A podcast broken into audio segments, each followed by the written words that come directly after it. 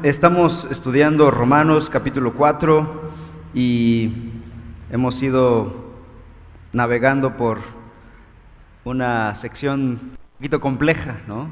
Es, eh, resulta a veces complicado leer estos pasajes con palabras que no son familiares para nosotros. Por ejemplo, circuncisión, incircuncisión, y si se juntan dos, tres veces en el mismo versículo, parece un trabalenguas, pero con el uso es como uno va eh, aprendiendo, los va manejando y esa es la idea, que la iglesia aprendamos a manejar toda la literatura bíblica, que no hayan porciones que solamente nos gusten y que las demás desconocidas las ignoremos. La idea es que toda la escritura prediquemos todo el consejo de Dios. Bien, hoy estaremos viendo el capítulo 4, hemos dicho que se trata de Abraham, un ejemplo de justificación. ¿Alguna vez se han preguntado ustedes, esta, se han hecho esta pregunta común?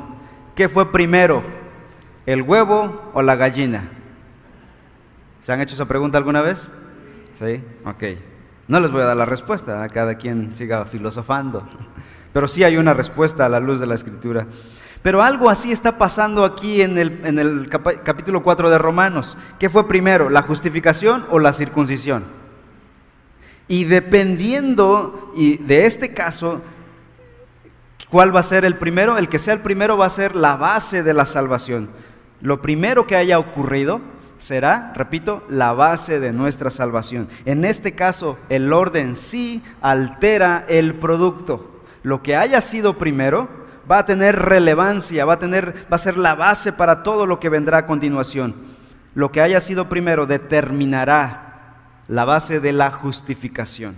Si Abraham fue circuncidado primero, entonces la salvación de Abraham fue a causa de la circuncisión, es decir, salvación por obras, por rituales, finalmente salvación por un sistema religioso, sea lo que sea. Pero si Abraham fue justificado primero y después, mucho tiempo después vino la circuncisión, entonces Abraham no fue salvo por la circuncisión y por lo tanto no fue salvo por obras. Esa es la tesis de Pablo en Romanos capítulo 4.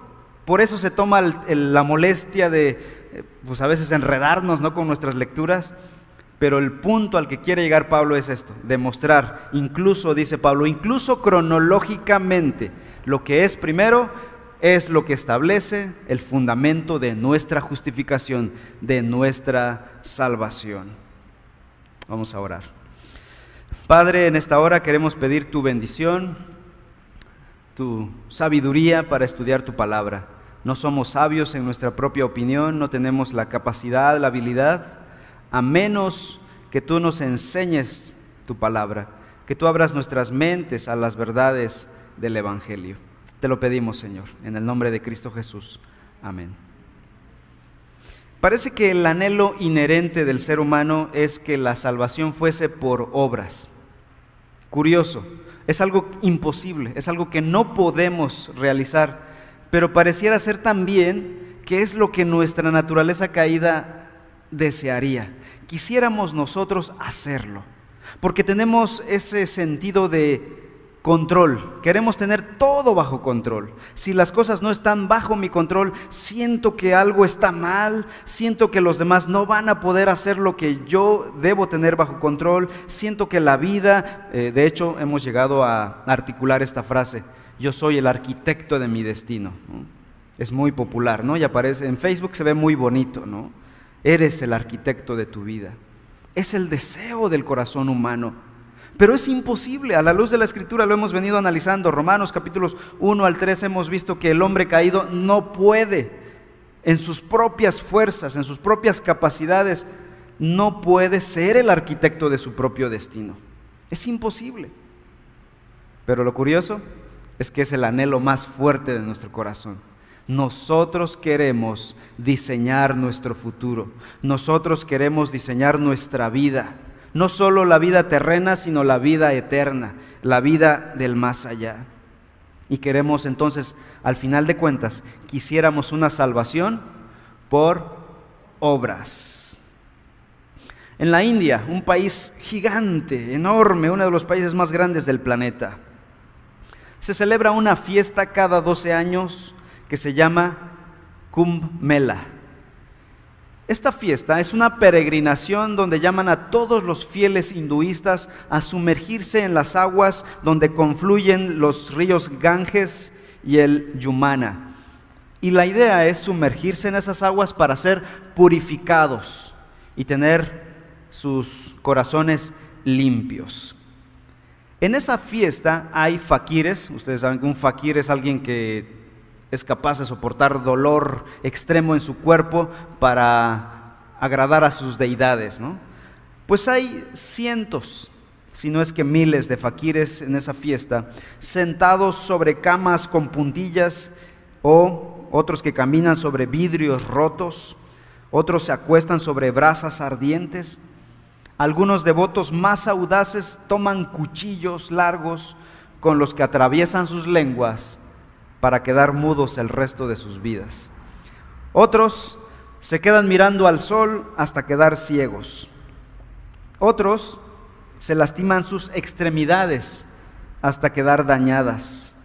Hubo un hombre que mantuvo su brazo levantado durante ocho años. Esto lo pueden revisar en Google y ahí está toda la evidencia un hombre que mantuvo su mano levantada durante ocho años en sacrificio a sus múltiples deidades. Uno de los libros sagrados del hinduismo dice que los que se bañan en este río irán al cielo. Los devotos son resurados en todo el cuerpo para que todos los cabellos sean lanzados al agua, porque cada cabello cuenta. Cada cabello lanzado al agua representa un millón de años en el cielo. Los escritos budistas e hinduistas aseguran a los peregrinos que por cada cabello lanzado al río se promete residencia en el cielo. Qué engaño más infernal de Satanás. Pero esa es una ilustración perfecta de que los sistemas religiosos centrados en las obras que podemos hacer, en los rituales que nosotros podemos llevar a cabo, son creados bajo la inspiración, al final de cuenta, de Satanás. Al final de cuenta, todo sistema humano es inspirado, dominado por Satanás. Algunas religiones son mucho más sofisticadas que otras. Otras son más atractivas que otras religiones, pero todas, todas tienen un común denominador. Salvación por obras. Tus habilidades, tus capacidades, lo que tú puedes hacer, lo que tú puedes dar. Y el hombre natural cree por instinto que de alguna manera él puede hacerse justo a sí mismo delante de Dios por sus propios esfuerzos. Romanos 4, es como lanzar una piedra a esa estatua, lanzar una piedra a los pies para que se derrumbe. El argumento de Pablo derrumba este sistema, esta creencia de que podemos ser salvos por medio de nuestras obras. Y Pablo escogió quizá al personaje más importante, más simbólico, para poder argumentar y decir, si Él fue salvado por circuncisión y por obras, entonces todos los demás lo seremos. Pero si no, tenemos que cambiar de mentalidad, dice el apóstol Pablo. Dice Génesis capítulo 15, este es el, pasaje clave de Pablo. Génesis 15, 6. Y Abraham creyó al Señor y él se lo reconoció como o por justicia. Reina Valera dice, y Abraham creyó a Jehová y le fue contada por justicia. Así que en Romanos capítulo 4, ahora nuestro pasaje, el pasaje que hoy analizaremos, versículos 9 en adelante, del 9 al 17 para ser exactos, Pablo demuestra tres verdades íntimamente relacionadas. En primer lugar, la primera verdad es que la fe justificadora de Abraham no vino como resultado de la circuncisión, versículos 9 al 12. En segundo lugar, esta justificación no vino por guardar la ley, versículos 13 al 15. Vino entonces por la sola gracia de Dios. Versículos 16 y 17. Bueno, hoy veremos versículos 9 al 12. Repito la lectura, dice el pasaje así. ¿Es pues esta bendición solo para los circuncisos o también para los incircuncisos? Porque decimos, a Abraham la fe le fue contada por justicia. Entonces, ¿cómo le fue contada? ¿Siendo circunciso o incircunciso? No siendo circunciso, sino siendo incircunciso. Abraham recibió la señal de la circuncisión como sello de la justicia de la fe que tenía mientras aún era incircunciso, para que fuera padre de todos los que creen sin ser circuncidados, a fin de que la justicia también se les tome en cuenta a ellos. También Abraham es padre de la circuncisión para aquellos que no solamente son de la circuncisión, sino que también siguen en los pasos de la fe que tenía nuestro padre Abraham cuando era incircunciso. Entonces, ¿qué fue primero? ¿La justificación o la circuncisión? De entrada, nuestro pasaje dice, primero fue la justificación.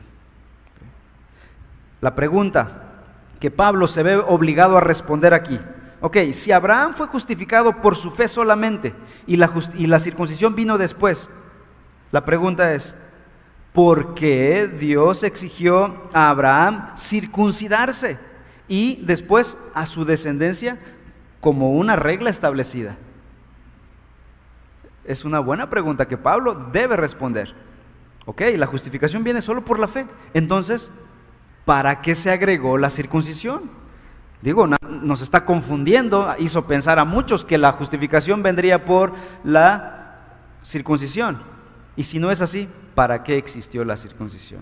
Bueno, de eso se trata este pequeño bloque, versículos 9 al 12. Solamente antes de ello debo recordar de qué se trata la circuncisión. Es una cuestión casi, casi médica, ¿no? Eh, la circuncisión es una pequeña cirugía, es un pequeño corte donde se le retira al miembro del bebé de ocho días de nacido, esa era la regla, ocho días de nacido, el prepucio del miembro del bebé. La mayoría de los judíos en el tiempo del Nuevo Testamento estaban seguros de que esa circuncisión, esa cirugía, era el medio para ser salvos. Todo judío, varón, si estaba circuncidado, iba derechito al cielo. No importaba lo que hiciera en su vida, estaba asegurado. Un rabino muy conocido entre los judíos llamado Menahem escribió un libro, un comentario sobre el libro de Moisés, o sea, del Pentateuco. Y en uno de esos pasajes él comenta lo siguiente. Dice, nuestros rabinos han dicho que ningún hombre circuncidado verá jamás el infierno. Estoy citando a alguien de ellos, no, no estoy yo hablando mal de ellos, estamos citando una fuente directa. De hecho, la Midrash dice, Dios juró a Abraham que ninguno circuncidado debía ser enviado al infierno. Ahora, piensen en tiempos del Nuevo Testamento. Si hoy se cree eso, piensen en el tiempo del Nuevo Testamento, era la regla, era el pensamiento generalizado. Y de pronto llega la iglesia y se empieza a predicar el Evangelio, se empieza a interpretar el Evangelio a la luz de la persona de Cristo Jesús. Estas creencias tan fuertes permanecieron y de hecho penetraron la iglesia primitiva. Hubo un grupo llamado judaizantes. Los judaizantes habían sido convertidos de entre los fariseos especialmente fariseos convertidos a Cristo Jesús, creyeron en Cristo, pero no dejaron todo lo de su religión. Es, decir, seguían guardando el Shabbat, especialmente las comidas y la circuncisión. Eso realmente no era un problema mayor. El problema mayor es que cuando se juntaban con cristianos gentiles, ¿saben qué hacían los judaizantes? Los obligaban a que hicieran lo mismo. Obviamente, hubo un periodo de transición donde los cristianos judíos, ellos podían guardar sus ritos todavía. De hecho, Pablo lo hacía, se rapó una vez la cabeza, fue a realizar un voto al templo de Jerusalén como un, un hombre judío. Pero imponerlo a los gentiles para decir que esta es la manera de salvación, ya se constituía en una salvación por obras. Y es lo que, lo que los judaizantes empezaron a hacer. Y el problema llegó a ser tan grave que tuvo que convocarse una reunión en Jerusalén entre ancianos y los apóstoles, llamado el concilio de Jerusalén. ¿Qué decidieron los apóstoles y los ancianos en Jerusalén? Hechos 15, 28 dice, porque pareció bien al Espíritu Santo y a nosotros no imponerles esta carga. Esa fue la conclusión de los apóstoles, los ancianos de Jerusalén, guiados por el Espíritu Santo. El Espíritu Santo les reveló a los apóstoles y al concilio de Jerusalén que ni la circuncisión ni cualquier otra ceremonia podía traer salvación. Por lo tanto, Pablo escribe en Gálatas una enérgica advertencia a los cristianos, especialmente de origen judío. Les dice Gálatas 5, 1 al 4. Para libertad fue que Cristo nos hizo libres. Por tanto, permanezcan firmes en esa libertad y no se metan otra vez al yugo de esclavitud que genera la ley. Miren, yo, Pablo, les digo que si se dejan circuncidar, les dice ahora a los gentiles, Cristo de nada les aprovechará. Si ya creyeron en Cristo, no necesitan otra cosa. Versículo 3, otra vez testifico a todo hombre que se circuncida. Si te circuncidas, estás obligado a cumplir toda la ley, porque te has desligado de Cristo. Si te circuncidas, te apartas de Cristo. Y al apartarte de Cristo, ¿quién debe guardar la ley? Tú. ¿Podrás? Imposible. Esta es una cuestión hipotética. Versículo 4. De Cristo se han separado ustedes que procuran ser justificados por la ley. De la gracia han caído, dice este pasaje. Así que una persona que confía en la circuncisión o en cualquier otra ceremonia en esta vida está alejándose de Cristo, está anulando la obra de Cristo hecha en la cruz a tu favor, a su favor. Si confiamos en cualquier otra cosa, estamos desligándonos de Cristo. Yo quiero que pensemos en este momento. Gálatas 5:6, en mente, voy a leer este pasaje. Yo quiero que pienses en tu propia salvación, en tu propia situación. Dice, porque en Cristo Jesús ni la circuncisión ni la incircuncisión significan algo, no significan nada. ¿Qué es lo que significa? La fe que obra por amor. Te pregunto yo, ¿cómo sabes que eres salvo? ¿Cómo sabes que tú estás ya justificado delante de la presencia santa de Dios? Que si te pararas hoy frente a Él, él dice, este es mi hijo justo, tan justo como Él. ¿Cómo lo sabes? Alguien podría decir, bueno, yo vengo a la iglesia cada domingo, yo no soy como los que no vienen, yo sí vengo, o podría decir, yo ofrendo, yo este, estoy sirviendo, soy un buen cristiano, soy un buen vecino, soy un buen padre, una buena madre, soy un buen hijo. Yo oro todos los días. Todas esas cosas son buenas, no me malinterpreten, pero no pueden constituir la base de tu salvación. Esas cosas son el fruto de que ya eres salvo. Lo haces porque ya eres cristiano, no para alcanzar salvación. Esas cosas no serían suficientes para comprar a Dios. Dios no se podría dejar comprar tan, con un precio tan barato. Su santidad es infinita.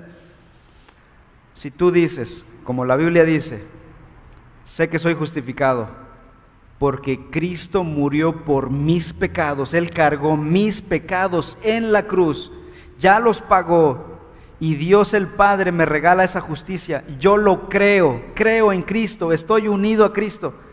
Esa es la respuesta bíblica correcta. Tu fe solamente en Cristo y no en nada más. Si esa es tu respuesta, eres salvo. No porque yo lo declare o no porque lo declare alguien, porque Dios lo declara en su palabra. ¿Vamos a creer su palabra? Vamos a creer su palabra. Si su palabra es cierta, entonces si yo ya confié en Cristo, soy salvo, tengo paz en mi corazón. No podemos confiar en ninguna otra cosa. Cuando estés pasando pruebas, dudas, temores, ansiedades, estás deprimido, cuando tengas dudas de tu salvación, no digas, no empieces a hacer la lista de cosas. Bueno, yo creo que sí soy salvo porque hago esto y aquello. Olvídate de lo que hagas. Piensa en Cristo. Solo Cristo. Cuando estemos en el lecho de la muerte, a punto de dar el paso y para cruzar ese umbral de la muerte, pensemos solo en Cristo. Aferrémonos a Cristo. Solo Él es nuestro Salvador. Los grandes hombres de Dios, cuando han estado a un paso de la muerte, solo han confesado a Cristo Jesús. Él es nuestra única esperanza, hermanos. Nada hay en esta tierra que nos pueda salvar. Versículos 9 al 10, entonces dice Pablo, es pues esta bendición de, la bendición de la justificación solo para los circuncidados o también es esta bendición para los incircuncisos, los gentiles como nosotros. Porque decimos a Abraham la fe le fue contada por justicia. Entonces, ¿cómo le fue contada siendo circunciso o incircunciso? La respuesta de Pablo es, no siendo circunciso, sino siendo incircunciso. Bueno, quizá nosotros, el día de hoy, ninguno cree que la salvación es producto de la circuncisión, pero quizá muchos confían en alguna otra ceremonia religiosa para hacerse justos delante de Dios. Quizá podríamos confiar en el bautismo, no porque yo soy bautizado, en la cena del Señor, en los sacramentos, las peregrinaciones, las penitencias, etcétera, etcétera. No podemos depositar nuestra confianza en esas cosas. La pregunta de Pablo es esta. ¿Cuándo fue justificado Abraham? Su pregunta es contestada en el versículo 10. Cuando era incircunciso. Es decir, cuando era gentil todavía, vamos a decirlo así. Abraham fue el primero que tuvo la doble nacionalidad, vamos a llamarlo así. Primera etapa de su vida como un gentil y la segunda etapa de su vida, el primero en la línea de los judíos, el pueblo escogido de Dios. Vamos a ver Génesis, vamos a ver cronológicamente qué fue primero, el huevo o la gallina, la justificación o la circuncisión. Por ejemplo, dice que fue justificado en el capítulo 15, versículo 6. ¿Qué dice ahí en ese pasaje? Y Abraham creyó en el Señor y el Señor se lo reconoció por justicia. Esto fue en 15.6. Ahí fue justificado, en el capítulo 15, cuando no tenía ningún hijo todavía. Más adelante, se le obliga o se le pide que sea circuncidado. En el capítulo, eh, en el capítulo 16, perdón, nace su hijo Ismael. O sea, un poquito antes del nacimiento de Ismael, su hijo, él había sido ya justificado. Ismael nace en el capítulo 16. Tiempo después fue circuncidado. Dios le da la orden de que se circuncide él en Génesis capítulo 17. Ahora, cronológicamente, incluso por capítulos, la justificación de Abraham fue en el capítulo 15 y su circuncisión hasta el capítulo 17. En el capítulo 15 Abraham tenía aproximadamente 86 años de edad. Y ya en el capítulo 17, cuando Ismael tenía 13 años, Abraham tenía unos 99 años de edad. Es decir, Abraham fue declarado justo por Dios 14 años antes de ser circuncidado. ¿Qué fue primero? ¿La justificación o la circuncisión? La justificación. Y por mucho tiempo, ¿eh? 14 años antes. Abraham estuvo dentro del pacto de Dios, dentro de la familia de Dios, de forma incircuncisa, por mucho tiempo. ¿Se dan cuenta? Él llegó a tener una relación con Dios de fe, y declarado justo delante de Dios de una forma incircuncisa. La circuncisión llegó, la cirugía que Dios le pidió llegó mucho más tarde. Irónicamente, su hijo Ismael fue circuncidado antes que él cuando era pequeñito, pero curiosamente Ismael nunca fue parte del pueblo de Dios. Él es el representante del paganismo en la familia de Abraham. Curioso. Pablo entonces está demostrando que no fue Abraham justificado por el rito de la justificación, sino solamente por su fe cuando creyó la palabra de Dios. Pero la pregunta persiste. ¿Por qué le, pidió Dios el rito de la circuncisión? Dos cosas. Versículo 11, en primer lugar. Romanos capítulo 4, versículo 11. En primer lugar, Dios le pidió a Abraham que se circuncidara como una señal. ¿Qué dice el versículo 11? Abraham recibió la señal de la circuncisión. Es decir, Dios dijo, te voy a marcar como parte de mi pueblo. Te voy a poner una marca en tu cuerpo para que esa marca te dé identidad étnica. Serán mi pueblo escogido. Y los judíos prácticamente son sinónimo de los circuncisos, ¿no? De hecho, en el Nuevo Testamento así se les conoce. Dice, Pedro va a predicar a los circuncidados y Pablo a los circuncisos, ¿no? A los gentiles y a los judíos. Así que esta era una marca de identidad étnica, una señal que identificaba a Israel como el pueblo que había sido escogido por Dios de entre las naciones. Tenían una marca, el pueblo escogido, la circuncisión. ¿Ok? Racialmente, no salvíficamente, no estamos hablando de salvación. Esta es una cuestión meramente étnica. Dios está formando un pueblo para que por medio de ese pueblo su Hijo Jesucristo llegue unos miles de años después. Y para que el pueblo se preserve, para que tenga una fuerte identidad nacional, porque habían peligros. Una cultura que no tiene mucha cohesión se dispersa, se mezcla con otras naciones, con otras culturas y terminaría desapareciendo el pueblo de Israel. Así que, si quieres ser judío, tendrás que tener esta marca. Así que no cualquiera, ¿ok? Es una señal de identidad étnica. Pero en segundo lugar, sigue diciendo el versículo 11, que dice que recibió la señal de la circuncisión como sello también de la justicia de la fe que tenía mientras aún era incircunciso. Es decir, Dios quiso sellar esa justicia que ya tenía mientras era incircunciso, dice aquí. Ahora alguien dirá, hermano, señal y sello para mí son lo mismo. Pero señal y sello transmiten ideas, aunque similares, tienen sus cosas específicas. Una señal, por ejemplo, vas manejando en la carretera y te encuentras con señalamientos, que te dice curva peligrosa a dos kilómetros, restaurante a cinco kilómetros. ¿Qué está haciendo la señal? Te apunta a algo más, a algo objetivo. Pero un sello un sello es diferente. Un sello es algo que garantiza algo. Cuando sellas un documento estás garantizando que lo que se dice en el documento se va a cumplir al pie de la letra. Está sellado, es garantía de algo. Pues bueno, la circuncisión era señal y sello. Primero señal, señalaba a Israel como el pueblo de Dios. ¿Quién es el pueblo de Dios? Ellos. ¿Quién es el pueblo escogido? Ellos, los que están señalados pero estaban sellados también para garantizarles a ellos que todas las promesas que Dios les había hecho a ellos se cumplirían. Una cuestión étnica y una cuestión de promesa. Todo lo que Dios les prometió a los judíos lo cumpliría. La promesa más grande, por ejemplo, era, en ti serán benditas todas las naciones de la tierra, en tu descendiente, en tu hijo. ¿Se cumplió? Así es, en su Hijo Jesucristo.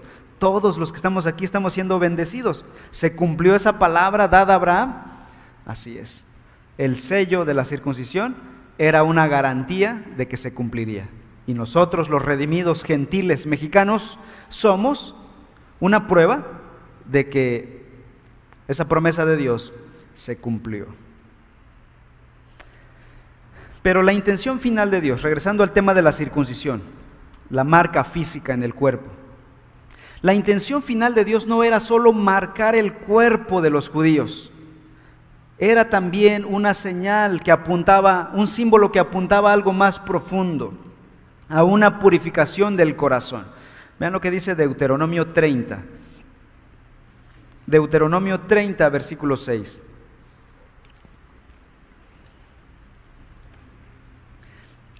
Esto ya desde el tiempo de Moisés dice, además el Señor tu Dios circuncidará tu corazón y el corazón de tus descendientes, para que ames al Señor tu Dios con todo tu corazón y con toda tu alma, a fin de que vivas. ¿Cuál es la intención final de Dios? ¿Quedarse simplemente con la cirugía externa, física en los hombres? No, la meta final de Dios sería un día transformar el corazón, circuncidar el corazón. El plan de Dios desde la caída del hombre fue quitar el pecado del hombre, echarlo fuera, cortarlo. ¿Y la circuncisión? Era símbolo, cortar y echar fuera. Esa cirugía que removía el prepucio del bebé, que como dijimos en el capítulo 3, simbolizaba esa contaminación, la transmisión genética de un padre a un hijo y así de generación en generación. Dios dice, Vamos a cortar de tajo eso, simbólicamente.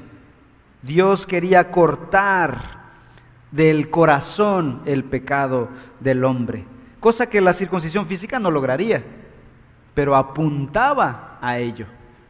Vean otros pasajes, por favor. Jeremías capítulo 4.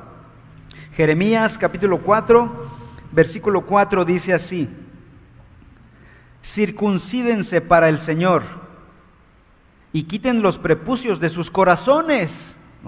Está hablando simbólicamente. Le está diciendo a los judíos, circuncídense. Oigan, pero ya estamos circuncidados, pudo haber dicho cualquier judío, ¿no?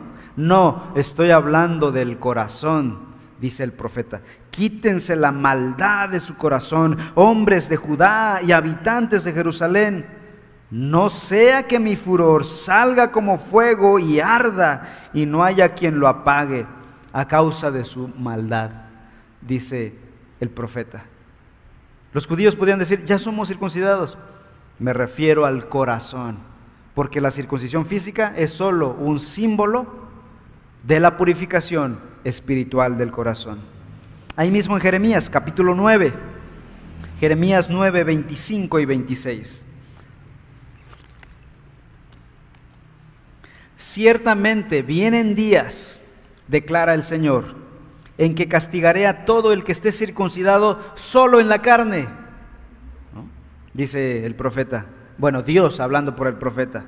A Egipto, a Judá, a Amón, Moab a todos los que se rapan los, las sienes, a los que habitan en el desierto, porque todas las naciones son incircuncisas. Y toda la casa de Israel es incircuncisa. Tú dirás, bueno, no, nosotros circuncidamos a nuestros bebés a los ocho días de nacido. Dice aquí, incircuncisa de corazón. Circuncidados físicamente, pero espiritualmente incircuncisos. Y esto es lo curioso del Evangelio, hermanos, que espiritualmente los incircuncisos físicamente podemos ser circuncisos espiritualmente por la obra del Espíritu Santo.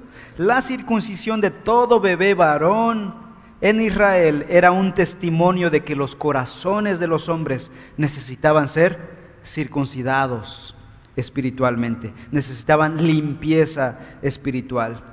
Regresando a Romanos 2, versículo 28 y 29.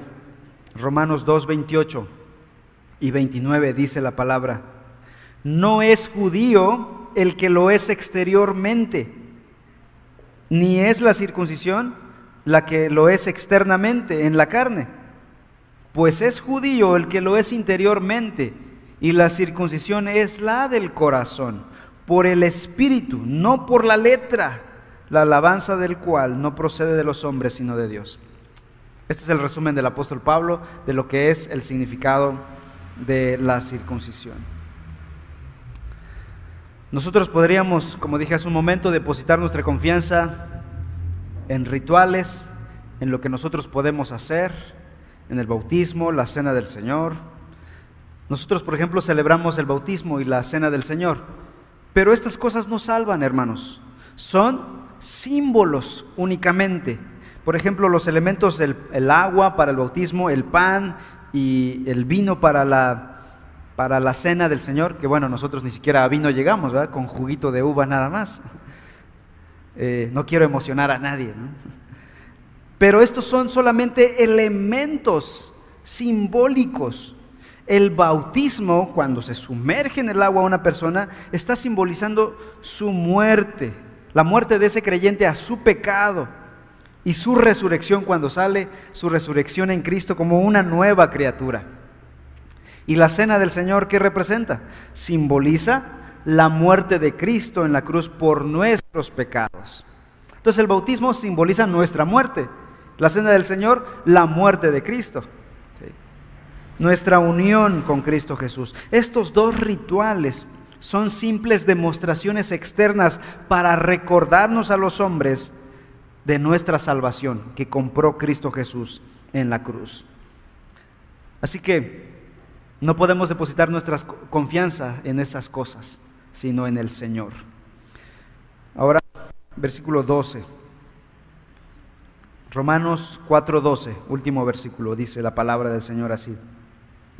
También Abraham es padre de la circuncisión para aquellos que no solamente son de la circuncisión, sino que también siguen en los pasos de la fe que tenía nuestro padre Abraham cuando era incircunciso. Así que Abraham, concluyendo, fue justificado mucho antes de haber sido circuncidado, para que fuera, dice el versículo 12, el padre de los incircuncisos. Pero después fue circuncidado, para que también fuera padre de los circuncidados. Por fin, ¿de quién es padre? ¿De los incircuncisos o de los circuncidados? De ambos pero no por la circuncisión, sino por la fe. Todos aquellos que creen de los circuncidados y de los incircuncidados pueden llegar a ser parte de la misma familia, la familia de Abraham. Y la familia de Abraham es un símbolo de la familia de Dios. Judíos y creyentes, judíos creyentes y gentiles creyentes podemos llegar a ser parte del mismo pueblo por medio de la fe en nuestro Señor Jesucristo. Conclusión. No hay manera, repito, no hay manera alguna de ser justos delante de Dios a menos que Él lo haga, a menos que Dios tome la iniciativa de hacer algo por nosotros, de proveer el medio para ser justificados. Y Dios lo hizo. Dios envió a su Hijo Jesucristo, quien tomó nuestro pecado en la cruz del Calvario, sufrió nuestro castigo, nuestra maldad, para nosotros quedar libres de ese castigo. Pero Él no, no fue derrotado, Él no quedó muerto, Él resucitó. Así que nosotros creemos en un Señor vivo, resucitado, en un Dios que gobierna el cielo y la tierra. Esto para mí es algo misterioso. ¿Cómo es posible que haya hecho Dios esto? ¿Cómo es posible que el bueno y justo se hizo hombre y muriera por un vil pecador como yo? Uno bueno por uno malo. ¿Cómo es posible tal cambio?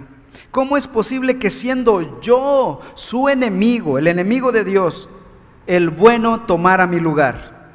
El ofendido tomara el lugar del ofensor. Yo soy el ofensor. ¿Cómo es posible que Dios me haya perdonado, haya perdonado mis pecados? ¿Cómo es posible que ahora Dios me reciba en su presencia como si yo fuera su propio hijo, justo, recto y perfecto, a pesar de todas mis debilidades, de todos mis pecados? ¿Cómo es posible eso? La respuesta se halla en la gracia de Dios. Solamente por la gracia de Dios. No hay explicación alguna. Este es un glorioso misterio, un glorioso intercambio, que el bueno haya tomado el lugar del malo. ¿Qué podemos decir a esto? Me voy a esforzar más. Si me dijeras eso, me desmayo. No has entendido la predicación. ¿Qué se puede decir a esto? Gloria sea a Cristo. Aleluya, gloria sea a Cristo. Amén. Ponte de pie, vamos a adorar a Cristo Jesús. Oremos. Padre Celestial, qué glorioso intercambio. ¿Qué podemos decir a esto, Señor? Más que solo abrir nuestras pequeñas bocas falibles y decir, gloria sea a Cristo, quien tomó mi lugar. Gloria sea al Padre Celestial, al Creador del universo. Toda la gloria sea a ti, Señor. Te alabamos con todo nuestro corazón. Te amamos, Dios, en el nombre de tu Hijo Jesús. Amén.